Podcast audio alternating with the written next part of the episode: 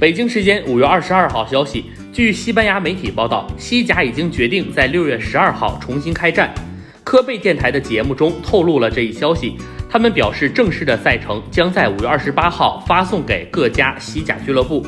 早些时候，阿斯报和塞尔电台也有类似的报道。西甲在六月中旬比赛恢复后，希望能在七月底之前踢完剩下的十一轮比赛。同时，科贝电台还表示，六月十二号，也就是周五晚，西甲重启后的第一场比赛就是塞维利亚德比，由塞维利亚对阵贝蒂斯。西甲从三月十二号开始暂停，目前在积分榜上，巴萨领先皇马两分，暂时排在第一位。目前联赛已经进行了二十七轮。